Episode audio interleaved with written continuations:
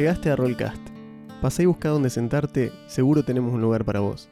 Este es un podcast sobre DD y rol en español. Hablamos de clases, reglas, mecánicas, leyendas del ambiente y probablemente mil anécdotas por episodio. Arrimate a la mesa, deja el celular, dale, tira iniciativa que ya arrancamos.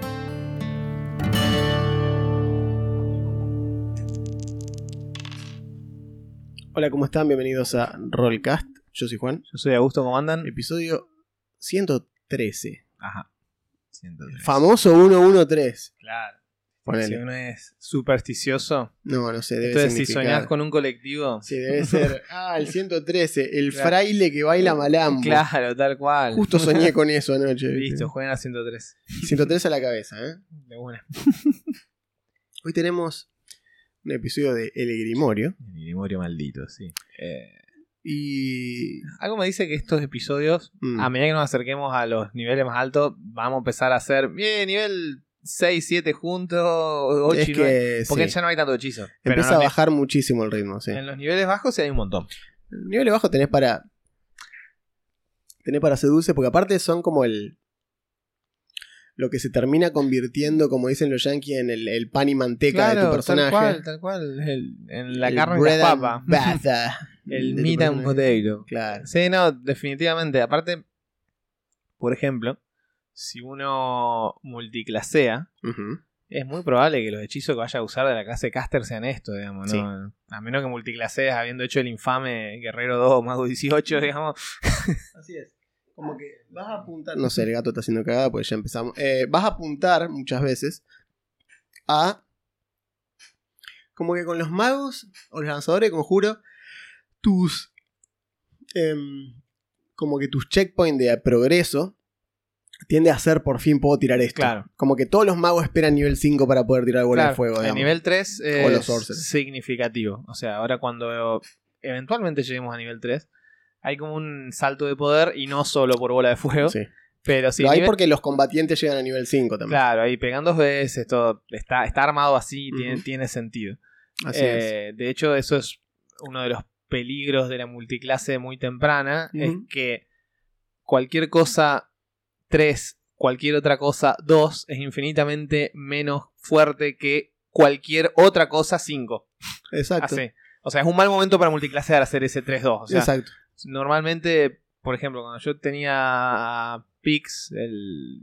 ¿Cómo era? El Warforge. Forjado, Claro, el Arcane forjado era Arcane Archer 7 y después, bueno, lo que dé de mago. Claro. Total, ya tenía todo lo que quería de guerrero, está todo bien, digamos. Pero si lo hubiera hecho distinto, como. Ah, me acuerdo, ¿te acordás, Marcelo, cuando multiclaseó guerrero. A clérigo. Guerrero clérigo? Fue en un momento extraño, estuvo muchos niveles sin el segundo ataque. En sea, nivel 4 claro. decidió pasar a clérigo. Estuvo mucho tiempo sin el segundo le ataque. faltaba un solo nivel para cerrar guerrero Claro. y de, de- de última de ahí sí pasar una clase lanzadora de conjuro, Sí, sí. pero lo hizo en nivel 4 la multiclase, entonces lo que pasó fue precisamente eso, que los otros se le empezaron a ir, o sea, hasta el druida empezaba a pegar más porque era círculo de la luna, entonces eligiendo una forma Claro. de combate pega dos veces, mientras que el guerrero seguía pegando una sola porque era clérigo.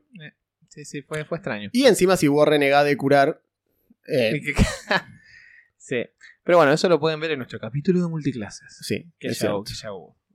Es cierto. bueno. Eh, nivel 2 hay un millón de conjuros. Nivel 2 debe tener de los conjuros más eh, utilitarios Muy usado.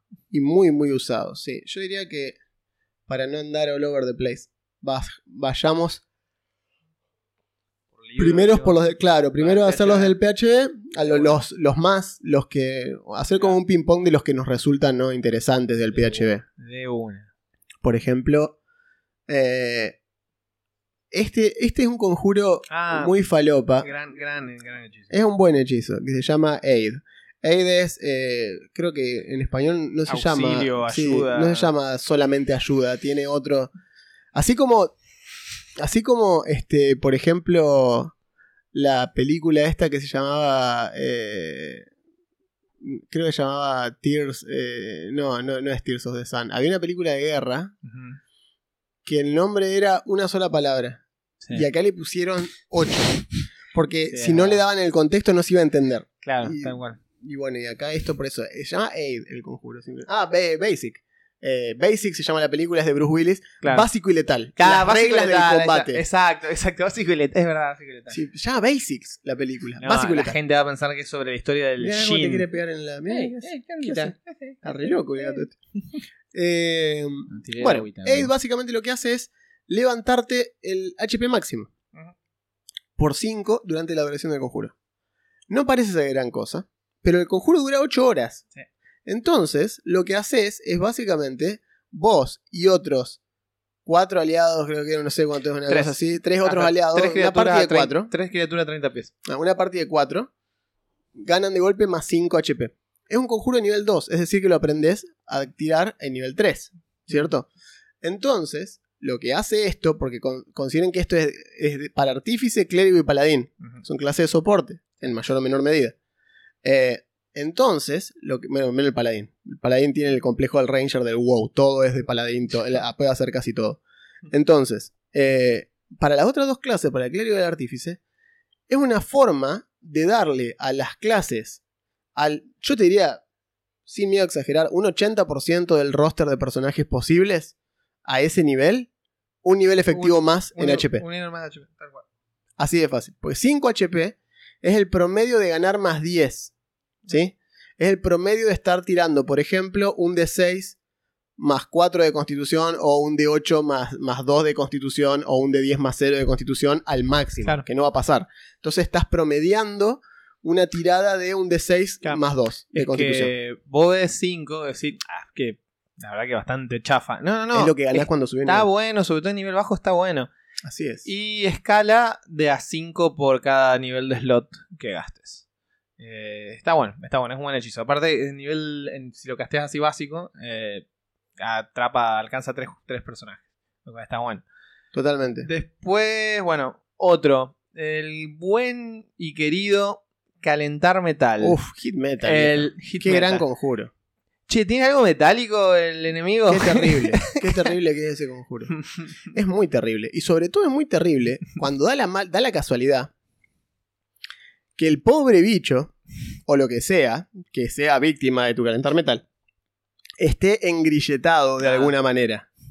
¿Sí? O sea, como esa cuestión de eh, agarrar y decir, y está el oso búho con unas Claro. cadenas, y le sueltan la, calentar metal a las cadenas. Claro, una. Y el oso búho no se lo puede sacar Claro. Porque no tiene cómo, no se la puede arrancar y eso está ardiéndole constantemente, lo destruye. O sea, no puede, te podés ir corriendo y se va a morir eventualmente. Es, es- Sí, mientras no lo, no lo, no lo canceles. Eh, bien, tiene un rango de 60 pies. que es un montón.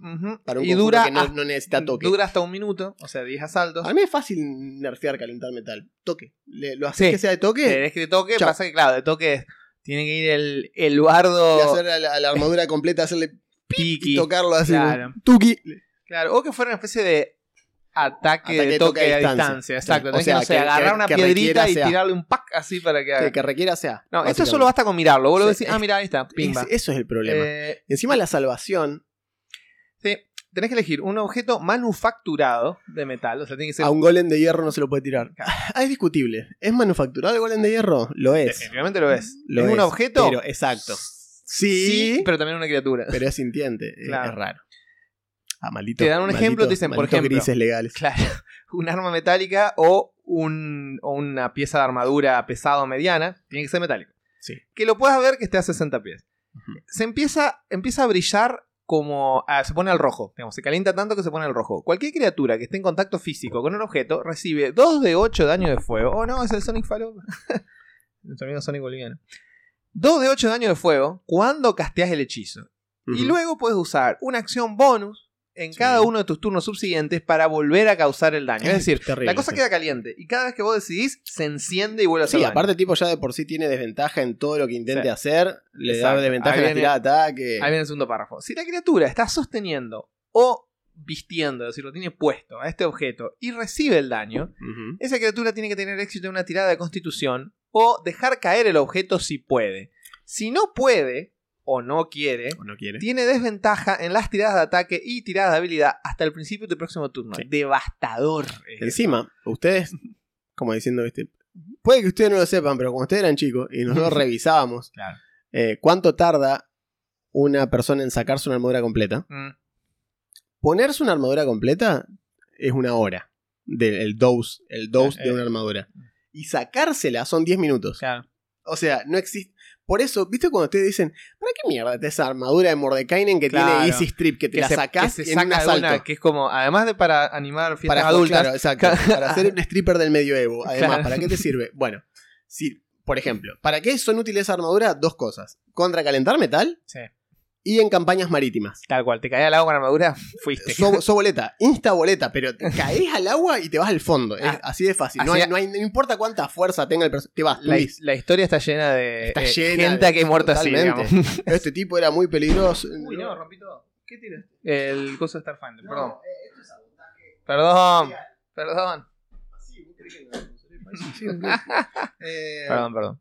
Bueno, está lleno de historias de ese Sí, estilo, de decir este tipo era invencible adentro del barco porque nadie lo empujaron. Claro. Lo empujaron y tenía un guantelete o tenía botas de que pesan.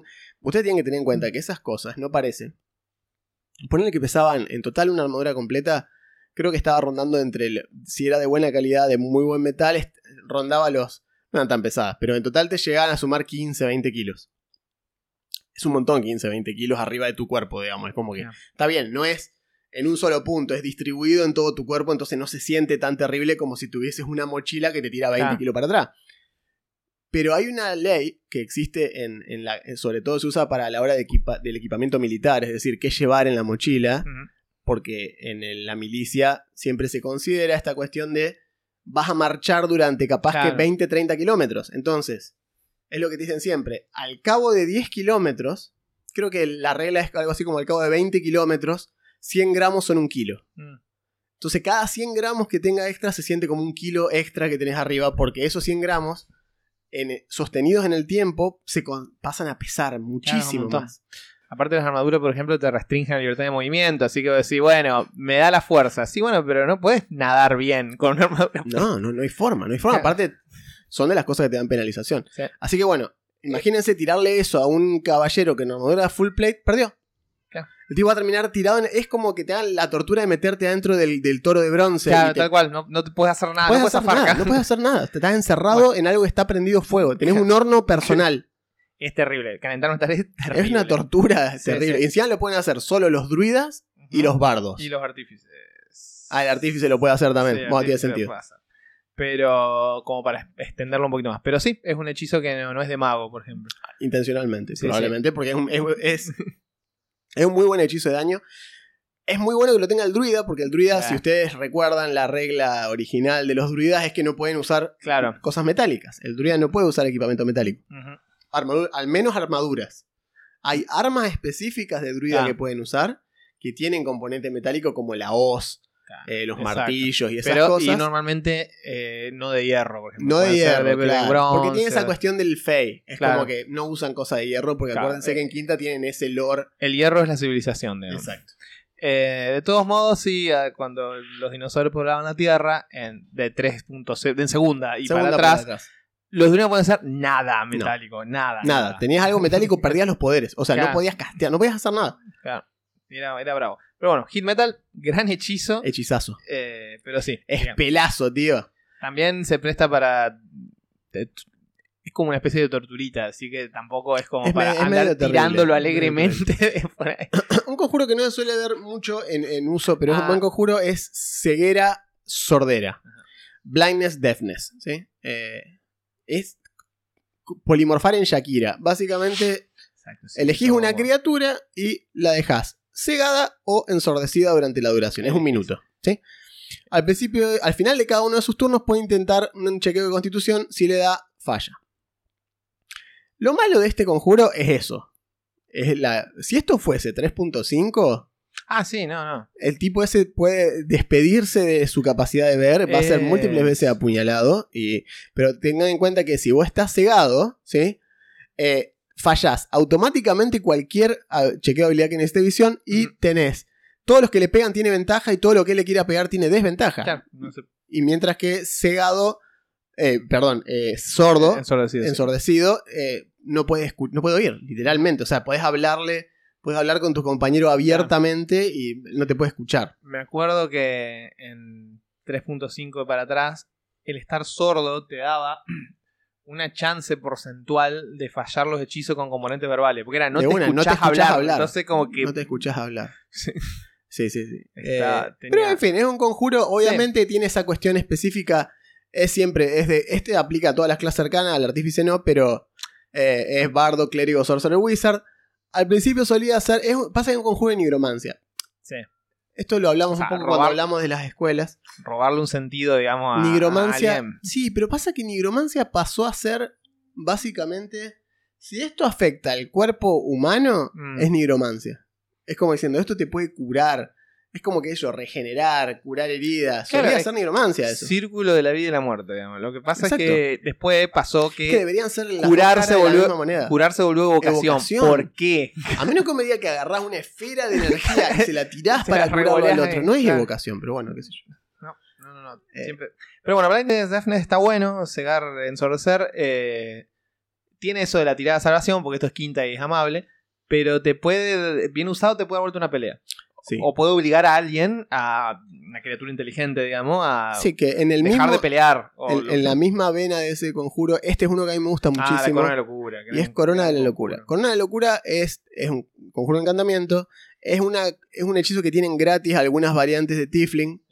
eh, y algunos. Este, por la- y algunos Warlocks. El de Belzebú. eh, ok, la bien. Eh, y el- por ejemplo, lo tiene el Eldritch Knight, el Paladín, el Outbreaker, Ah. El Sorcerer de Mente Aberrante. En fin, muy copadas. Eh, y el Bardo, el Sorcerer, Warlock y Wizard, lo cual tiene sentido. Pero básicamente lo, lo volvés, encantás a una criatura y le aparece arriba de la cabeza, la- arriba de la cabeza una corona de hierro toda eh, retorcida.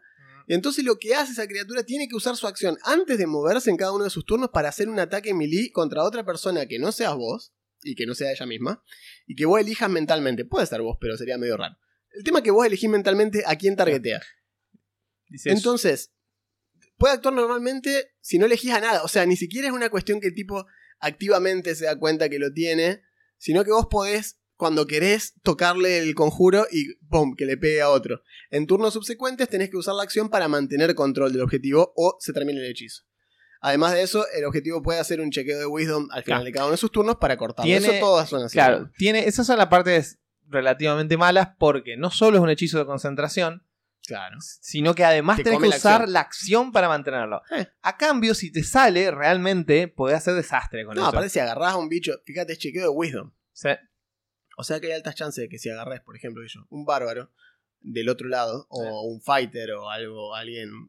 O inclusive un rogue. El rogue sería lo mejor agarrar del otro lado. Si sabes que hay un rogue que suele tener muchísima inteligencia, pero wisdom no tienen. Nunca tienen wisdom. Nunca tienen wisdom. Tienen punto en percepción, pero no tienen wisdom. Eso es cierto. Entonces, si vos agarrás un rogue o algo así que pueda meter. Imagínate en una situación donde estás peleando contra una party rival de antagonistas o lo que sea, o conoces que del otro lado tenés un lanzador de conjuros eh, con inteligencia, por ejemplo. Mantener tu acción para hacer que el lanzador de conjuro del otro lado no pueda castear. Claro, no, eso es terrible. Porque acá no es que cada vez que le pegan tiene ventaja en salvar como encantar persona. Porque el otro sigue siendo enemigo tuyo. Él sabe que sigue siendo tu enemigo. Claro. Simplemente vos le controlás la, el- el- Claro, no la- po- la descarga de ira en otro objetivo Claro. que no seas vos nada más. Sus ojos, dice, brillan con locura. Es la llama de la locura del Elden Ring. Es el Elden Ring, boludo. Qué increíble. Eh, pero es eso, es madness. Entonces es como que es un conjuro que si sale bien anula otro lanzador de conjuro. Mm. O podés agarrar una criatura grandota, porque no dice que sea necesario que la criatura tenga que tener mínimo tanta inteligencia. Nada. Tiene que ser humanoide, esa es la única restricción. Claro. Mientras sea un humanoide, dale. O sea que puede ser un zombie, que el zombie categoriza, es un undead, pero qué sé yo, ponele que, sí, a menos que con humanoide se refiere específicamente a razas humanoides. Categoriza. Discutible. Es discutible, ¿no? Porque vos decís, humanoide es una- un tipo de criatura. es un tipo de criatura, por eso Es un digo. tipo de criatura. Y undead es otro. Claro, todas las razas jugables, salvo excepciones específicas, son todos humanoides. Exacto. Así que, No lo sé. digamos que cualquier ser con cultura de tu campaña Sí, es susceptible. debería ser susceptible, sí, totalmente. Pero Pero bueno, bueno. Después, por ejemplo, un clásico inmortal. Es más, lo menciono solo para que quede claro que es de nivel 2. Porque es tan, tan, tan útil y tan usado que casi no tiene sentido no decirlo. Que es Misty Step, el paso de Paso neblinoso, brumoso. brumoso. Es súper simple. Es tan bueno. Es súper simple. Eh, es, un- es una, es de conjuración.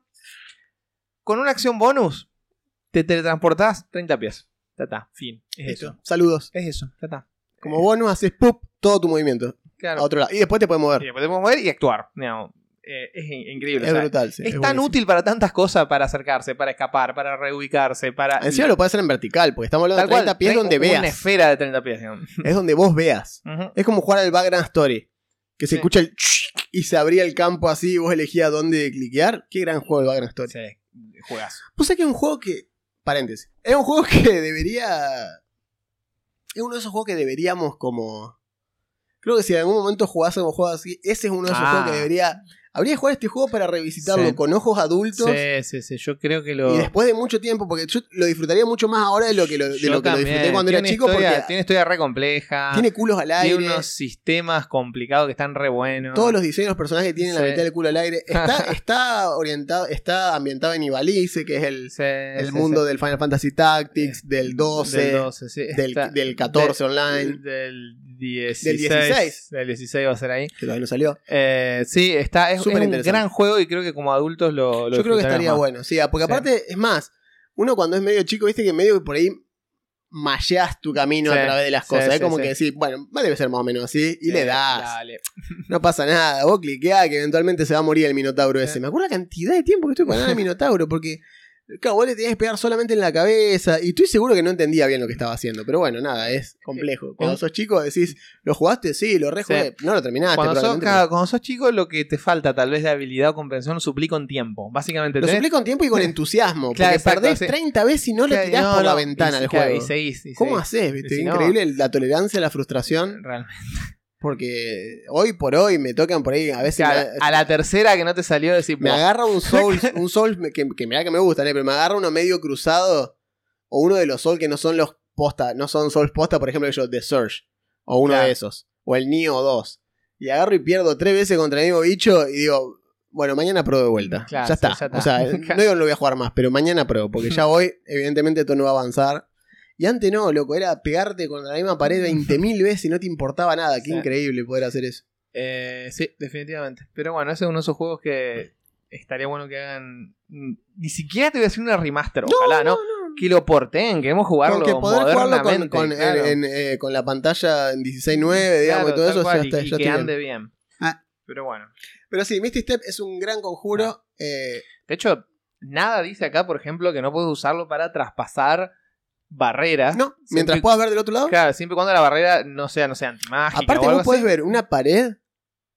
O sea, vos podés ver en- a través del huequito una cerradura y Sí. transportarte dentro de una habitación. Listo, ya está, exacto. De una. ¿Ves del otro lado? Sí, listo. Pimba. Es más, te- te- hasta te diría que es discutible si la, si la física te lo permite, si podés escudriñar dentro de otra habitación, por ejemplo, y ver adentro de esa habitación. Eh, yo te dejaría. Si Yo ves, te, yo te dejaría porque estás viendo. eh, si ves y la distancia está. Funcionalmente estás viendo.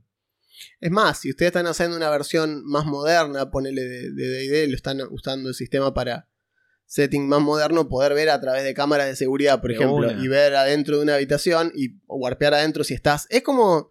Es lo que le pasa básicamente a, eh, a, a Nightcrawler. Que tiene esa cuestión de necesita ver dónde va, porque si no, puede quedar en el medio de una pared, que es lo que dice él. Yo puedo intentar saltar del otro lado de esto. Pero si llega a ver algo en el medio, no puedo caer adentro, porque me muero.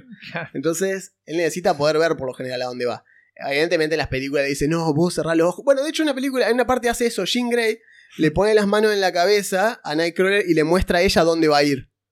Y Nightcrawler salta al lugar que Jean Grey le muestra, porque lo está viendo, porque lo está viendo a través de. Jean, de Jean Grey que se lo muestra con sus poderes, ¿no? Pero, o sea que se podría, para mí es ese el Para caso. mí, recontra, da. Si yo te puedo mostrar el lugar, eh, obviamente no hacerte un dibujo, sino mostrártelo, No, no. que lo puedas ver, deberías poder saltar. Y después, por ejemplo, un favorito acá de nuestro amigo Esteban cuando tenía a Speed la, la Bardo era Nube de Dagas, Cloud Nube de Daggers. dagas. Cloud Daggers básicamente genera, te cuesta una acción, tiene un rango de 60 pies. Diga que genere una nube de daga porque me vuelvo loco. Sí, pero eh, tiene una nube de dagas que ocupa un cubo de 5 pies. Es decir, básicamente genera un espacio donde nadie se puede meter. Vos estás Oh, queriendo decir un cubo de, Nueve metros. No, de era un metro y medio. un metro y medio. Ojo. Qué Eh, gran unidad para medir las cosas. exacto. Metro y medio. Metro y medio.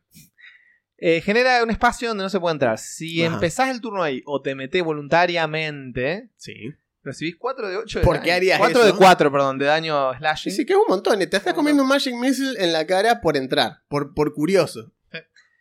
Eh, Y encima queda ahí, no se va a ningún lado. No, no, queda ahí. Es concentración. Queda ahí, es concentración hasta un minuto. Queda ahí girando las daguitas, haciendo daño a cualquiera que quiera pasar. Tenés un. DOT de Necromancer del diablo. Sí, Sos un necro de huesos con armadura de huesos del diablo. claro.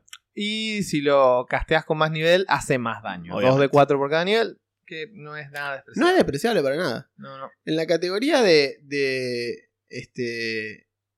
También de la cuestión esta de. Este es un hechizo falopa, pero Ah, es un hechizo de druida. Hechizo de luna. Es hechizo de druida, es rayo de luna. eh, y es. Es un hechizo raro porque tiene 5 es 5 pies de radio y 40 pies de alto. Es un cilindro de luz. Es como literalmente cae un rayo de luz de luna. ¿sí?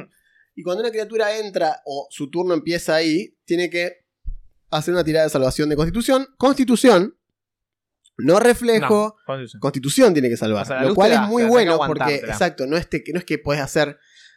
Ah, me corro del área. Es luz. Claro. Eh, digo, es como te prende una luz encima y la luz te pegó. Después vemos si te corre o lo, lo aguantás, pero te pegó.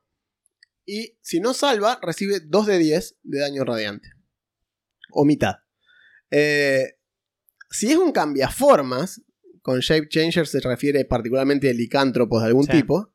Licántropo es la categorización general, porque no todo es licántropo, puede No, ser. no, no. Puede ser ursótropo, sí, si puede ser, no sé, hombre tigre. Exacto, por eso. Entonces, eh, si la hace una, un hombre algo, un huere tigre, huere oso, huere wolf, eh, la tiene que hacer con desventaja. Porque es como rayo luz de luna, es como si les hiciera daño extra. Eh, así que muy. Y no puede revertir el cambio de forma, Claro. es decir, lo De hecho, sacás de la forma. Si no le da la tirada, vuelve a su otra forma. Sí, y, no la- y no puede volver a cambiarse hasta que deje la luz del hechizo. Si está en su forma bestial, se vuelve la persona. digamos. Y lo terrible es que decís, ah, bueno, pero si la pifié, cagué, boludo, queda ahí el conjuro. No, en cada uno de tus turnos podés usar tu acción para mover el rayo Sí. hasta 60 pies. O sea, mueve un montón. Lo podés como mover por el campo haciendo daño. Es como que en lugar de moverte vos, vos te quedas quieto y vas empujando el rayo por ahí. Y un de 10 extra por cada nivel que Eh, mantengas. es muy bueno. Es muy bueno el daño para el nivel. Es muy bueno el daño. Y es un AOE, o sea, un control de área que podés mover en nivel, a nivel 3. Es AOE porque eh, lo que dice Ah. la descripción es precisamente eso. Cuando una criatura entra el área del hechizo por primera vez en un turno, recibe el daño. O sea que si yo te paso por encima con el conjuro moviéndolo hacia otro lado, se categoriza como que en- por un- entraste en el área de efecto del conjuro. Por eso te dice que lo puedes hacer una vez por turno, porque precisamente es parte del chiste el hecho de que no podés como hacer esto, ir y venir Claro. 60 pies y quemarlo 10 veces. Pero sí está contemplado que vos todos los turnos lo hagas moverse a través del campo de batalla, atravesando todos los enemigos posibles. Es eso, digamos, ese es el chiste. Y yo veo que mucha gente usa mal Moonbeam. Lo usan dejándolo quieto o targeteando una criatura, como diciendo el hechizo se mueve hasta ponérsela arriba a esta criatura. Está bien, hace eso. Pero en el interín, arrastralo por las cosas que querés dañar, porque todo lo que entre ese asalto por primera vez en el turno, en el turno, dentro del área de conjuro, recibe daño. Tiene que salvar o recibir daño. Y si salva, recibe mitad. Es decir, no perdés nada pasándole por arriba a todos los enemigos y dejándolo donde lo querés dejar. El otro turno lo movés de vuelta, haces el camino inverso y haces el- todo el daño de vuelta. Es excelente el conjuro, hace muchísimo daño. Es muy similar, Ah. es la versión barata del Cold Lightning, eh, o sea, del, del- del invocar rayo de más adelante, que también es de druida. Eh, muy similar. Es este hechizo de control. es- son hechizos de control. Que el druida tiene mucho eso, mucha concentración y mucho hechizo de control de campo de batalla. Y este es uno. Está muy bueno. Y es un muy buen conjuro. muy bueno. En, Aparte, en campañas tipo Barovia, sí, hace un desastre con aparte es, aunque es luz de luna, es mágica. Decir, puede estar en el Obviamente. fondo de la infraoscuridad, en una cueva. O- no- y de día. claro, No pasa nada. no pasa nada. Eh, después hay un par de hechizos que son más raros, pero se usan, son divertidos. Augurio, por ejemplo. Augurio me encanta. Augurio es muy buena. Augurio es básica, es de adivinación, por supuesto. Se puede gastar como ritual, ¿no? Sí, se puede gastar como ritual.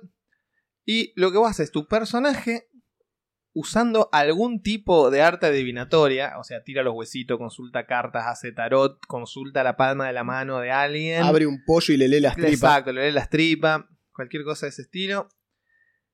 Pregunta sobre un curso de acción específico que la party o el grupo vaya a tomar en los próximos 30 minutos. Decir, tiene que ser específica la Claro, pregunta, tiene que ¿eh? Se tiene que poder responder Claro, simple. claro. Si hacia este momento pateamos la puerta Exacto. de este, de este depósito donde supuestamente están los bandidos que venimos persiguiendo, ¿cómo no va a ir? Sí, Sería una cosa así. exacto. Entonces, el, el DM elige entre cuatro resultados. Te puede decir que te va a ir bien. Te puede decir que te va a ir mal. Te puede decir que te va a ir mal y bien. Ajá. O te puede decir. Inconcluso. Exacto, te puede decir. No conclusive. claro, datos insuficientes para respuesta significativa. Es Tal como. ¿Qué sé yo? Yo qué Eh, sé. Claro. Dice. El hechizo no tiene en cuenta eh, un cambio de condiciones, es decir.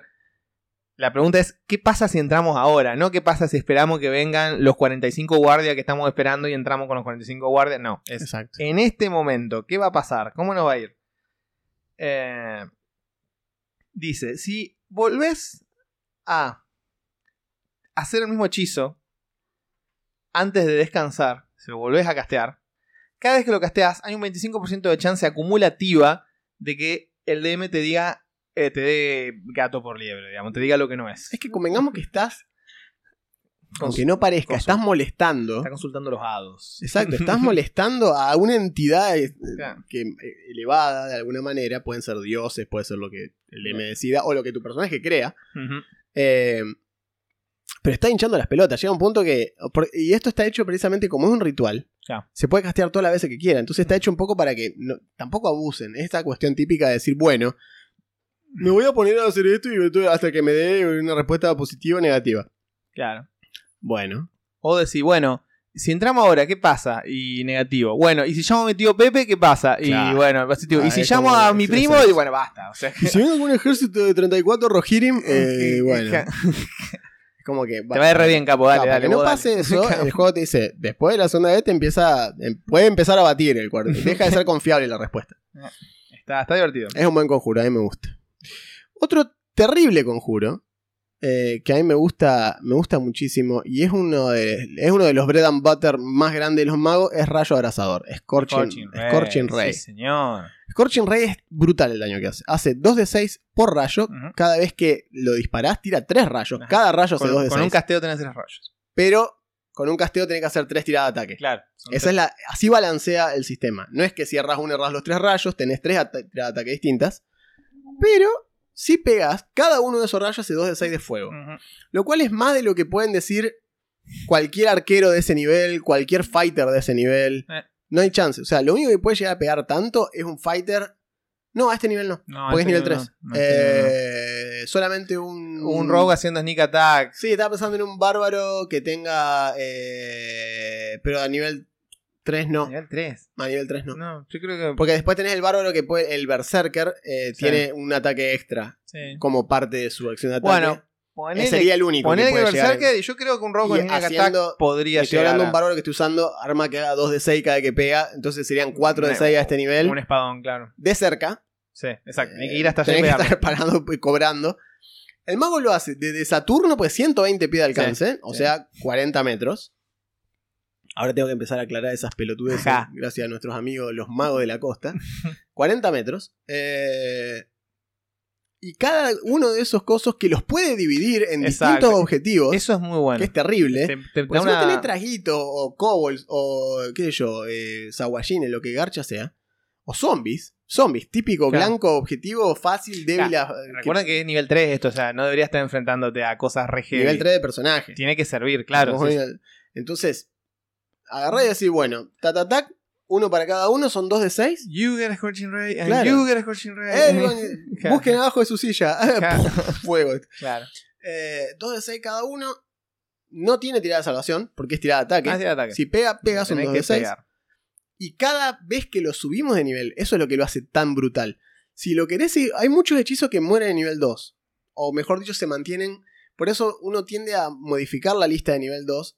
para dejarlos de utilidad. Porque no muchos escalan bien. Scorching Ray escala muy bien. Cada uno arriba, cada nivel arriba del segundo nivel crea un rayo extra. O sea que en nivel 9, tirar Scorching Ray a nivel 9 son 9 rayos de 2 de 6, de 2 de 6 cada uno. Es un montón. Los podés redirigir a. O sea, podés ser una Valkyria. Ta- Como el dedo salen eh, rayos Sí. de fuego para todos lados, es terrible. También, o sea, podés distribuir o podés enfocar. Decir, No, bueno, podés hacer foco tirarle. 5 rayos a este tipo. Son 5 tiradas de ataque, pero si dan, dan. Totalmente. Sí, sí. Totalmente. Y si tenés alguna manera. eh, y todo esto convean. O sea, todo este tipo de. Los, los magos que usan eh, ataque a distancia. Con los conjuros. Si vos te especializás en esto y te, te pones a hacer eso. Hay ítems que te dan más uno de las tiradas de ataque Sí. con hechizos. Y son ítems de bajo nivel. Son ítems de nivel re bajo porque no que sirven sí. para nada. Suelen dar. Por ejemplo, hay varitas o cetros, Ajá, rods. Los rods suelen ser como específicamente, tenés más uno a la tirada de ataque con conjuros. O más uno a las tiradas de ataque con conjuro de fuego, porque la evocación es típica de este tipo de cuestiones. Entonces, tenés ese tipo de cosas. Y por ejemplo, si te pones, si sos elfo y te pones Elvish. Eh, Elven Accuracy. Elvish Accuracy, eh, ganás. Si tirás con ventaja, la tirás triple, tres dados. la triple ventaja. Es brutal. triple. Imagínense Scorching Ray tirando cada rayo tres dados para ver si pega o no pega. ¿Sabés lo, la de crítico que farmeás? Porque un crítico de Scorching Ray son 4 de 6 en la frente. Sí, sí. Por Eso- picante. es- Eso es otra cosa. Como tiene una tirada de ataque, puede hacer Puede crítico. crítico. Puede hacer crítico. Y es terrible que te haga un Realmente crítico puede de salir un Scorching Ray. 1 y le agujerea la cara a tu amigo. obviamente. Pero bueno. ¿A quién no se ha comido un Scorching Ray en la espalda? Culpa del mago sacó un uno de la tirada de ataque, digamos. Pero bueno. Es muy bueno. Es muy bueno. Es uno de Eh, los mejores conjuros de daño eh. que lo vas a seguir usando siempre. Sí, posta, ¿no? Enve- em- envejece bien. Envejece bien. Como Jurassic Park 1, digamos. Claro. Después, en los utilitarios, también, igual que Misty Step. Sí. Tan básico que casi no, no me da no mencionarlo, pero no mencionarlo sería cometer una injusticia. Invisibilidad nivel 2. Invisibilidad nivel 2. Invisibilidad nivel 2, la Sí. gran querida invisibilidad que te permite. Es una de las cosas más que permite que el mago haga cosas. eh, cumpla una función de la, la típica, ¿no? De a- acompañar al rogue a hacer algo. Sí. El rogue haciendo stealth y el mago invisible al lado. En un extraño caso de esto escala y está bueno como escala, Sí. por cada slot que gastás puedes volver a invisible una criatura más. Es muy bueno. Eso está re bueno. Es muy bueno. O sea, porque ya con, ya con castearlo en, en un nivel más, te vuelve invisible vos y tu compañero. Sí. Y, por ejemplo, eso ya amplía las. Sí, sí, por supuesto, hay que. Eso. Si hay... Ser invisible no significa que no haces ruido. No, exacto. No, no so- haces ruido y cualquier acción que vos hagas que interactúa de una manera que pueda ser interpretada como un ataque, te hace visible. Obviamente. Sí, sí, sí. Para eso existe invisibilidad mejorada, Claro, que es de nivel 5. claro. Invisibilidad dura hasta una hora. Es un montón. Es un Es monstruo. un montón de tiempo. Te permite revisar completa la fortaleza Y enemiga. lo puedes refreshear. Claro, sí, aparte. Esa es otra. Antes que termine la hora, se mm, castea de nuevo. Lo refresheás y para mí, eh, al no hacer un ataque lo que estás haciendo, eh, podés refreshearlo sin salir de la invisibilidad. Es como que podés como tirarlo de vuelta. En realidad te dice que castear un conjuro lo saca. Sí, pero, Pero, supone que está- eh, estás escondido. Estás escondido. O sea, Estás escondido. invisible. Te escondes un poquito más y lo renovás. Total, si alguien escucha, te escucha castearlo, decir qué fue eso. Nada, no hay nada. No hay nada, digamos, no hay nada que encontrar. Este, un- Bueno, lo que tiene de bueno los hechizos de nivel 2 es que dicen que hay tantas películas buenas de Jurassic Park como Daniel Scioli tiene manos, pero no es el caso con los hechizos de nivel 2. No, hay, hay muchos hechizos hay utilitarios muy Claro. buenos. Sí, sí. Dentro de la misma categoría de invisibilidad está silencio. Y silencio es otro conjuro terrible. Sí, tal cual. es tal cual, terrible silencio. tal cual. Tenemos muchas anécdotas con silencio. Porque por la duración, un área, 120 pies de alcance, primero, un, millón de metros, de- son 40 metros otra vez. Eh, un área de sin sonido se puede crear en un área de 20 pies de radio. 20 pies de radio son 3 metros de redonda. ¿Para qué? ¿Cierto? Acuérdense que estamos en este nuevo modo Zen, en el cual hacemos todo así. Perdón, 6 metros de redonda. Ah, por si un poquito más. 6, 6, 6 metros de redonda. Es bastante. Es un montón. Es el radio de una un bola de fuego. Es un montón. Exacto, mismo radio de Noble Fuego. Y lo puedes ubicar en cualquier lugar centrado en esos 120 pies que mencionamos que tiene de rango. Es una esfera, ¿sí? De, de 20 pies de radio. Cualquier criatura que esté ahí adentro, ¿sí?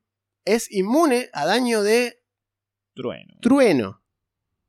El O sea, Shatter, por claro, ejemplo. Porque el, dueño- el daño de trueno es daño de Sónico. sónico. o sea, Es lo que era Sónico antes Claro. y decidieron cambiarlo. De Sonic Damage pasaron a ponerle Thunder Damage. Un poquito como confuso. No, No sé qué ambiguo, pero esa bueno. pelotudez, todavía no Eh. lo entiendo. ¿Por qué separaron Lightning de Thunder? O sea, rayo de trueno. Mm, Es como que, ¿por qué no lo dejaron Sónico? claro. O sea, el bardo tenía Shout, era un conjuro Sí.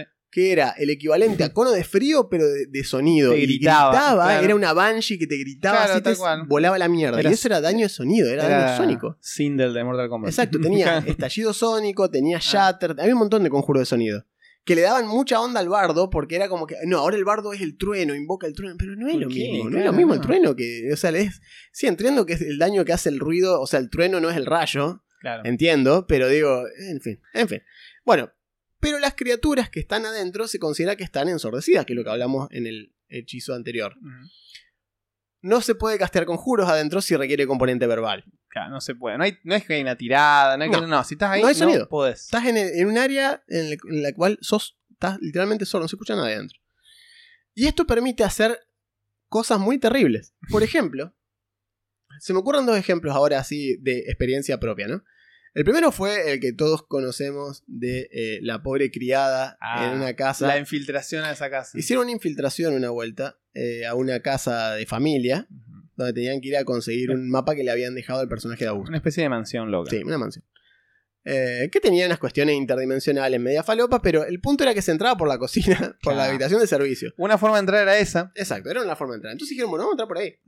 Pero no queremos hacer ruido. Hicieron todo un plan con. eh, el personaje de Augusto era mago ilusionista y era especialista en ilusión, entonces podía mantener la ilusión y moverla junto con él. Entonces había replicado la pared de libustrines de la, de la Ujú. fortaleza y se iba cubriendo con la pared de libustrines a medida que iban avanzando. Entonces iba replicando la imagen como un juego de Play 1, iba como replicando la textura y se cubrían así. Entonces funcionó, pero cuando llegaron a la entrada la puerta estaba cerrada. Y ninguno era bueno abriendo cerraduras. No. Porque La... Sala, que era Rogue, no era especialista en No, eso. no, era como, sí, sí, yo tengo mucha destreza, pero no, tengo es esto idea, lo que hago. claro, No, no me dedico a esto. Entonces, eh, fue como que, bueno, entonces habrá que entrar por la fuerza. Pero si entramos por la fuerza, se nos va la mierda de componente sorpresa. Y dice, no, pará, el bardo tenía Claro. silencio. Mm. Entonces tira silencio centrado en la puerta, lo cual, o sea, pone la puerta como objeto, porque vos Claro. podés centrarlo en un objeto si querés, como cuando casteas luz. Que decís, se lo pongo en el escudo del paladín. Bueno, esto es lo mismo. Centró silencio en la puerta. El bárbaro, Mickey, agarra entonces y patea la puerta. La puerta se abre en silencio, o sea, Claro. se azota en silencio, o sea, no Claro. se azota, se, pero Se- vuela la se mierda puerta. en silencio. Y cuando se abre la puerta, ven una criada que estaba lavando los platos y de golpe empieza a gritar en silencio. O sea, todo es mímica. Eso es lo, lo terrible Exacto. de Silence. Todo Sí, lo que pasa pasa en mímica. Sí, sí. Es una película muda de los años 20. Es toda la gente gritando Con- así. y la, aparece, la claro, placa, claro. Aparece una placa y dice, ¡ah! intrusos. Eh, entonces, el bárbaro corre. Un bar- estaba- el bárbaro, todo esto, Mikli, era un moncho de dos metros, un humano gigantesco. Sí, sí. Que le salta encima a la criada Halfling que estaba sobre un taburete lavando los platos porque no llegaba a la mesada. Estaba paradita sobre un banquito. Una Halfling vieja, como Sí, de sí, imagínense, 70 años. abuela, abuela hobbit. La taclea el bárbaro. Todo esto en silencio, aparte, terrible. La taclea y la encierran en el closet de la, de la- en el pantry, en la, donde la estaba despensa. la, la- despensa. Todo en silencio. Toda amordazada, además, y, y cuando se saca el área de silencio, te queda como se escucha el- la, la bisagra de la puerta que cae desplomada así. Y hay platos por todos lados, o sea, Claro. explotó todo, pero no pasó nada. Nadie escuchó nada. Exacto, eso es lo terrible del conjuro. Vos podés hacer un desastre dentro de un área de silencio. Y otro caso que se me ocurre, que también fue dirigiendo, fue en Barovia. En Barovia, lo que hicieron, que fue un muy buen uso de silencio, lo usaron para, cuando des- descubrieron, porque hay una de las paredes del castillo de Barovia, que es tubular. Hay como una pared que vos, la- a medida que vas subiendo pisos, Mm. te vas dando cuenta que si subís por lo- el otro piso, o sea, Barovia te presenta una serie de escaleras para subir y bajar. Y siempre en todos los pisos hay, como en el medio, hay como un torreón, hay una torre gigante. Claro. Entonces ellos vieron esa torre y dijeron, tiene que ser, esto tiene que ser un- un- una escalera. O Claro. sea, porque está en todos los pisos, atraviesa todo, esto de alguna forma... Entonces lo que hicieron fue, porque si se ponían a picar, pues, casualmente los personajes tenían picos y demás, de hecho el, el arma principal de, El arma de uno de los personajes tenía un pico, eh, el, Duergar. Tenía un pico, digamos, y demás. Entonces era como que, bueno, Podemos tirar abajo la podemos pared. tirar abajo la pared con tiempo. O sea, si nos tomamos nuestro tiempo y nos ponemos a, a picar la pared, vamos a pasar del otro lado eventualmente. Pero no hay forma de ponernos a picar la pared y que no nos escuche todo el castillo. Alertar todo el castillo. estamos hablando del castillo de Strad. Entonces tiraron silencio. Y entre dos se pusieron. Le- la, la Bendy, me acuerdo que se había tirado. eh, le había tirado en large a- al enano para que pique más. Entonces el enano de golpe era un enano gigante picando la pared con toda. Porque el enano no sabía. Lo, lo más gracioso es que eso era innecesario. Era un Duergar, lo podía hacer. No, no, fue. Nunca lo supo. fue, fue eso ya lo dijimos alguna vez Sí, y fue sí. muy gracioso. Fue Última López, sesión. Fue López Pucho, el de Luthier, con el bombo en los pies durante toda la, to- toda la samba. Y cuando se van todos, mira el bombo, mira. El palito. Claro, es eso. Es como. así, así. En la última sesión dijo: Ah, yo Mira, tengo igual". el large. tengo el large person yo. ¿Se dieron cuenta de eso? Sí. Y también me puedo hacer invisible. Ajá, son un duergar. ¿Por qué pensás que tenés todas las otras desventajas que tenés? Claro. Bueno, Buah. la cuestión es que usaron eso. Sí, yo sé. Y efectivamente hicieron un hueco en la pared que les permitió subir y adelantar un montón de caminos. Claro, porque si no tenés que comerte 20.000 habitaciones. Claro, pero sí, no, sí. agarraron la habitación central y subieron. Si no haces. No miento, bajaron. Bajamos. Hicieron todo lo contrario. Bajamos. La gente no. Si hubiesen subido, se encontraban una de las cosas, no quiero spoilear, pero se encuentran una Sí. cosa muy importante. Es una extra, cosa que no encontramos. que no lo hicieron. Que no lo hicimos, bueno. Bajaron Moco y nuestro. fueron directamente a buscar a Strad. Porque en este caso, sí. porque la taroca le había dado que Strad iba a estar en el sepulcro. sí, moco nuestro, pero bueno, igual todo salió bien. Todo salió Pero bien, estuvo bueno, digo, pero ahí, ahí con eso como que rompimos secuencia. Porque Exacto. veníamos comiéndonos todo en el orden que Strad Sí, quería y en un todo. momento dijimos, no, pará, pará, para un cacho. de- fue después de hacer verga al mayordomo. Sí, tal cual. Después de hacer verga al mayordomo, que es lo que conté la, lo contamos la vez pasada, hicieron esto. tu- Tumbaron, se pusieron a los boqueteros medievales. Tal cual. Dijeron, no, no hay que robar el banco entrando por la puerta. Vamos a alquilar el local del lado y entramos por la pared al lado. Y fue básicamente lo que hicieron. Tumbaron la pared central de la, de la escalera caracol que tiene en el medio la, la fortaleza. Eh. Y bajaron hasta el sepulcro derecho, sin cruzarse con ningún NPC más, ningún en- encuentro más, nada. Bajaron derecho. Eh. Y eso es silencio. Silencio te permite una hora ininterrumpida de- y encima es nivel 2. Para ese momento la Bendy ya casteaba conjuro nivel 4, o sea que lo podía tirar, era Sorcerer, lo podía tirar 3, 4 veces, o sea, lo que sea necesario para picar esa pared. Iba a tomar 3 horas, no hay problema, tiro silencio 3 veces. Es terrible, o sea, te permite hacer una, te, te da una impunidad brutal silencio, eh, en ese sentido. Sobre todo porque al ser el medioevo esto, medioevo mágico, lo que vos quieras, muchas cosas siguen dependiendo exclusivamente de los sentidos para detectarte. Sí. Y no poder escucharte es una Sí, de las cual. cosas más chotas que hay. Tal Encima se mueve el campo de silencio, o sea, lo podés mover junto con algo, o sea, vos lo podés, lo podés crear centrado en un punto que vos elijas, en un punto que vos elijas, asumo que eso es para evitar que lo centres en un objeto, porque si lo podías centrar en un objeto podés pasarle corriendo por al lado de un guardia y que no te Claro. escuche. O podés decirle, bueno, lo centro en la túnica que tiene puesto este mago. Listo. Exacto. A menos que saque la túnica no puede hablar. No, claro, eso es muy, muy falopa y muy trucho. Eh, así que asumo que por eso está puesto así y no en un objeto. Eh, está bien. Igual nunca lo usamos en un objeto, pero digo, No. siempre pensé que se podía. Ahora entiendo que no. Me parece bien que no, eh, porque sería muy abusable. Pero bueno, perdón, dura 10 minutos cada, cada uso. Que Claro, tenés. ponele que en 20 minutos picamos la pared. Una cosa así. Ah, sí, sí, eran dos tipos gigantes pegándole a, a una pared de 30, Sí, porque sí. no es que sea. O sea, es una pared de un castillo, pero está hecha precisamente como buena pared de castillo de bloques. Claro, de bloques de, de piedra. Cuando pudieron romper uno, el resto fue romper, sacar dos, tres y ya podían pasar. No hace falta hacer una puerta con arcada. No, me imagino. Boquetearon, literalmente. Claro. O sea, no fue. No, no, si, si, si no hubiéramos hecho eso, hubiera sido el típico sábado a la mañana que te despertás el tun, tun, tun, de que están picando los vecinos, así loco. Aparte, obviamente, estamos hablando de personajes. Tenían un bárbaro con fuerza 20. Sí. eh, Se puede romper una pared, pero el bueno. buen y viejo Skull. Eh, quiero hacer una mención especial de Sí. otro hechizo utilitario nivel 2 que no ve el uso que de- a mí me gustaría que Ajá. viera, porque es muy bueno. Es el truco de la soga, el rope trick. Ah, Rob Trick es buenísimo. el rope trick es buenísimo. Una de las primeras muestras de espacios de dimensiones de bolsillo del juego. Claro. O sea, básicamente, es transmutación. Dura una hora. Tocas una cuerda que tenga hasta 60 pies. O sea, no tiene mínimo. Tiene que tener como máximo 60 pies de largo. Sí. O sea, 20 metros. O sea, 20 metros. Uno de los extremos de la cuerda se eleva en el aire hasta que toda la cuerda queda como colgando, vertical, perpendicular al suelo, agarrada de nada. En el extremo superior se genera un espacio invisible, una entrada invisible que abre a una dimensión de bolsillo que dura hasta una hora. En ese espacio lo, eh, podés llegar trepando la soga. Ese espacio puede tener hasta 8 criaturas medianas o más pequeñas. La una vez que subís, podés tirar de la cuerda y, meterla dentro del espacio, con lo cual se vuelve invisible. No hay nada.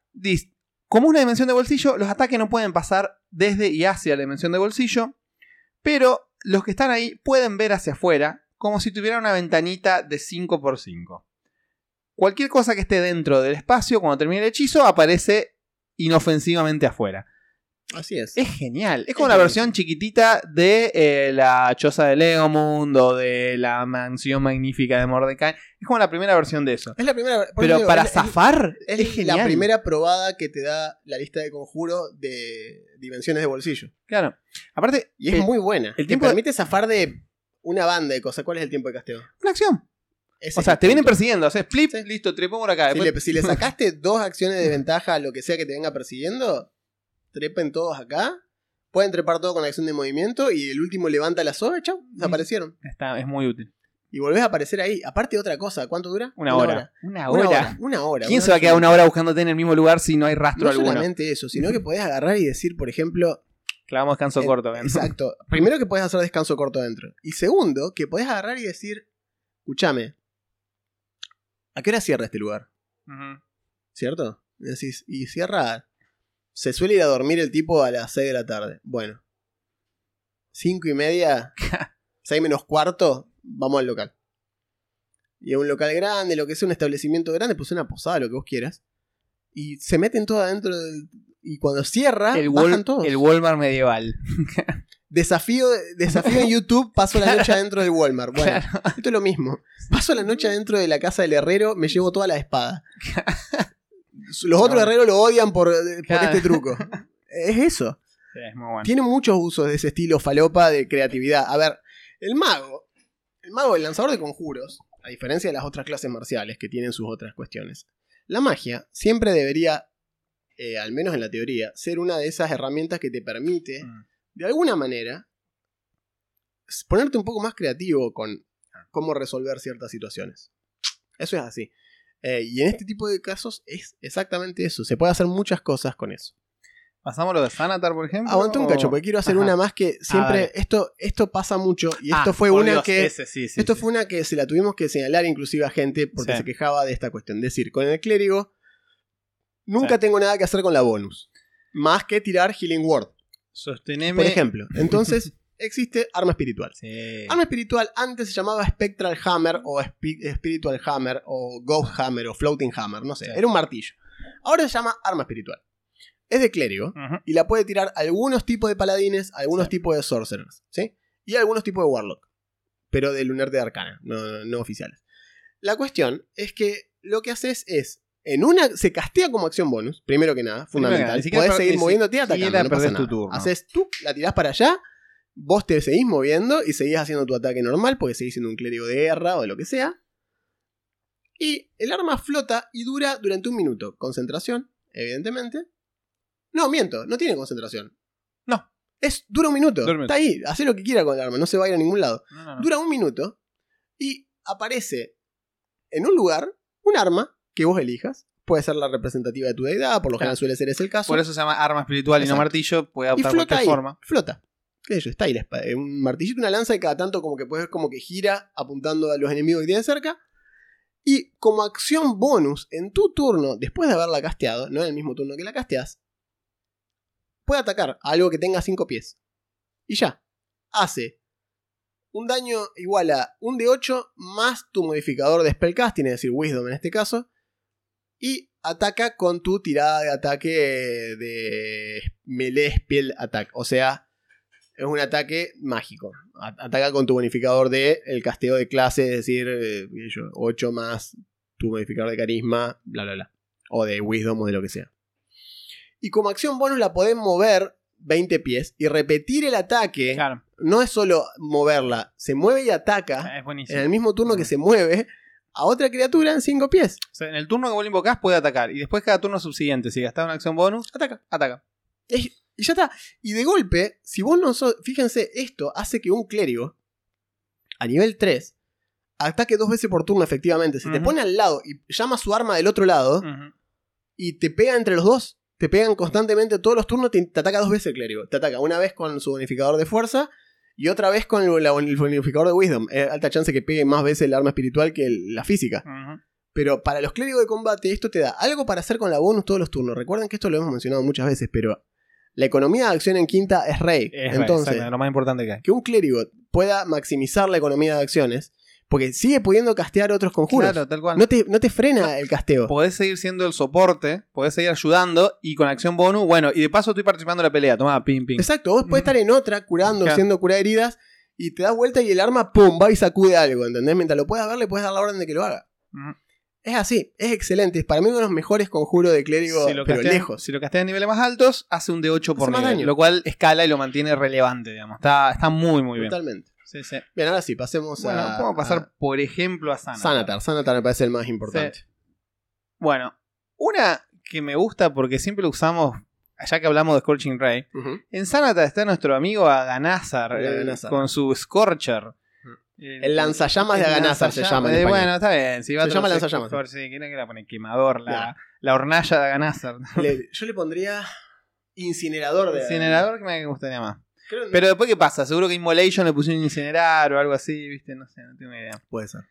Bueno, básicamente, Aganazar nivel 2 genera una línea, es decir, una línea de espacios de 30 pies de largo por 5, o sea, una línea de 30 por 5, o 6 casillas y 1.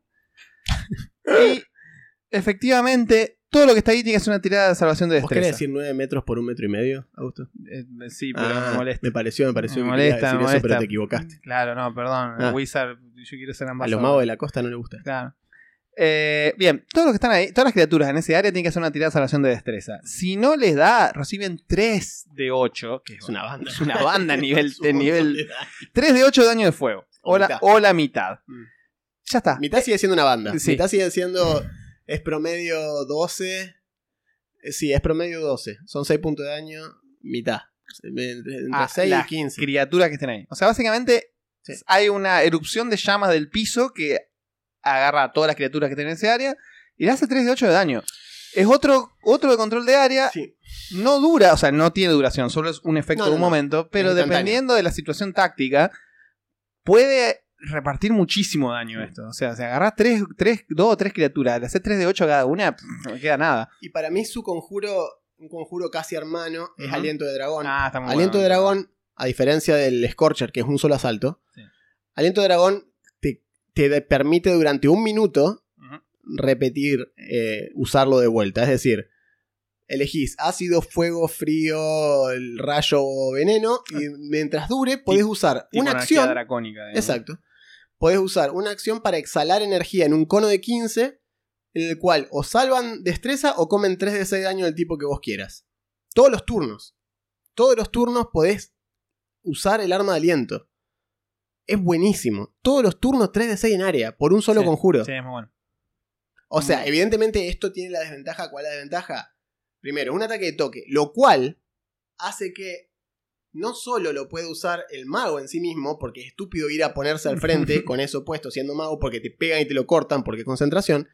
No, no, se- no te lo pones vos como mago, se lo pones en la espalda, le toca la espalda ponerle al paladín o Claro. al druida. El druida, el druida es ideal para esto. eh, o, a, o un clérigo. Que el clérigo puede usar la bonus para curar si quiere. O el druida que puede usar palabra de curación como bonus para curar y no que- quemar la acción. Entonces, con la acción puede usar aliento de dragón todo el tiempo y con la bonus y el movimiento hacer otras cosas. Entonces, y aunque le peguen para intentar cortarlo, el foco del conjuro sos vos, que está lejos y no te van a pegar. Y no te van a cortar el conjuro. Es buenísimo este conjuro. Y aparte tiene la versatilidad, a diferencia del Scorcher, Sí. que del, del- del incinerador, que elegís el tipo, Sí, el, elegís el elegís tipo- el daño de energía. el daño. Es En cambio, otro fuego que, bueno, como hemos nombrado muchas veces, es la energía más Es resistida. el daño más común y más resistido. Exacto. Es muy bueno. Es un gran conjuro. Y son muy em- est- están muy emparentados, son muy conjuros muy similares. Eh, ¿Qué más? hablando de cosas que usamos en Barovia, Ajá.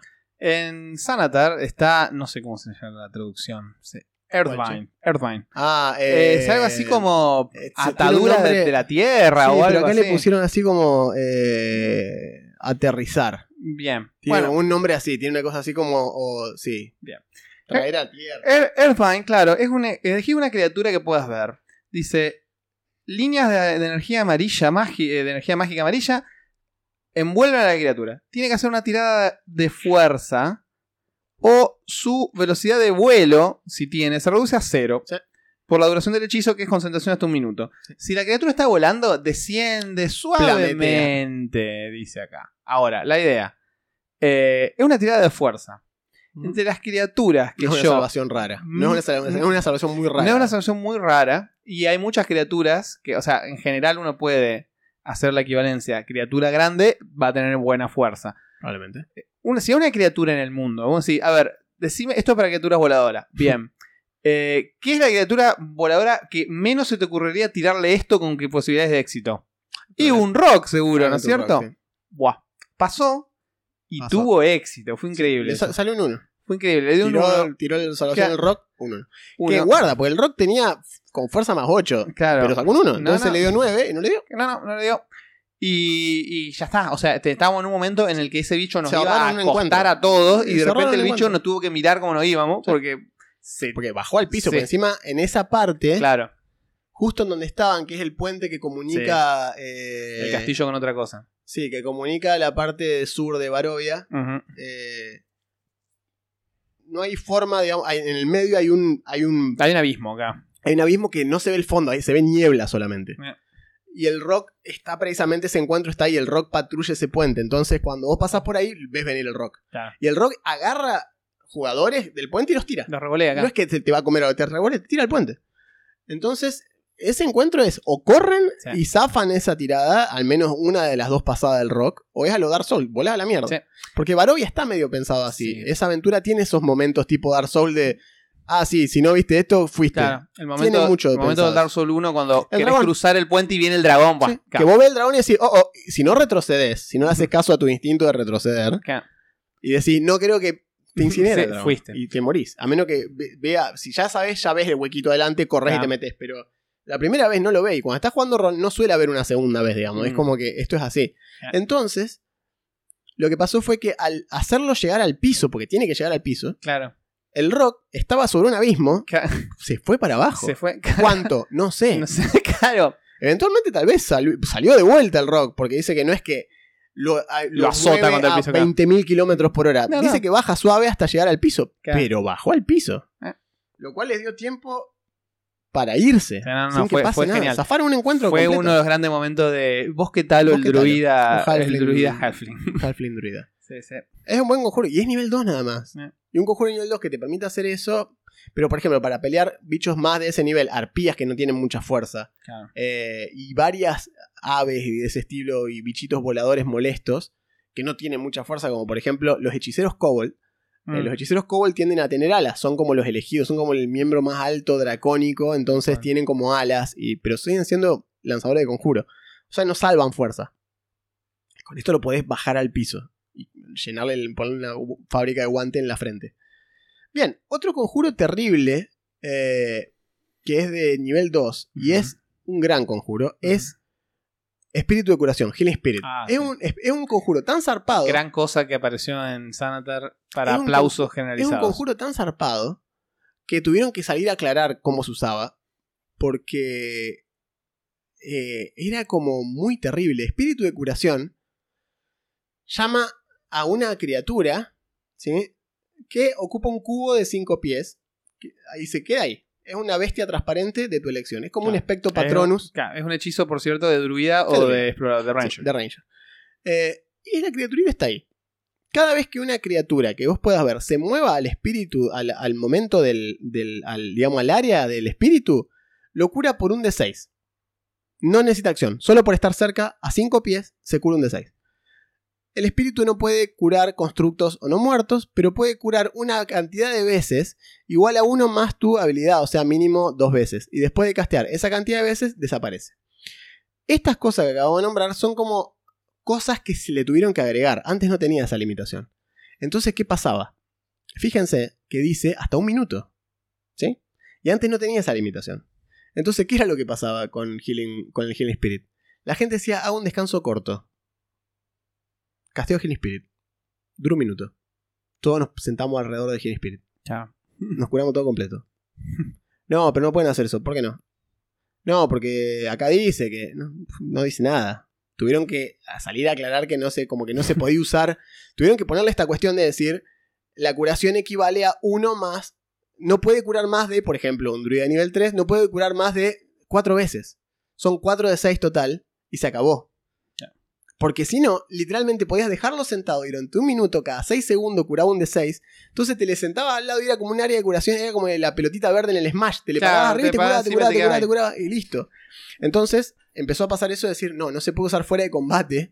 Porque si no pasaba esto, te eran como que decir, listo, se- que se cae el descanso largo, podemos hacer descansos cortos y curarnos completo todas las veces, porque el druida quema un conjuro nivel 2, y si el círculo de la tierra en un descanso corto regenera un nivel de conjuros, un slot de conjuro equivalente a la mitad de su nivel de druida, entonces era infinito.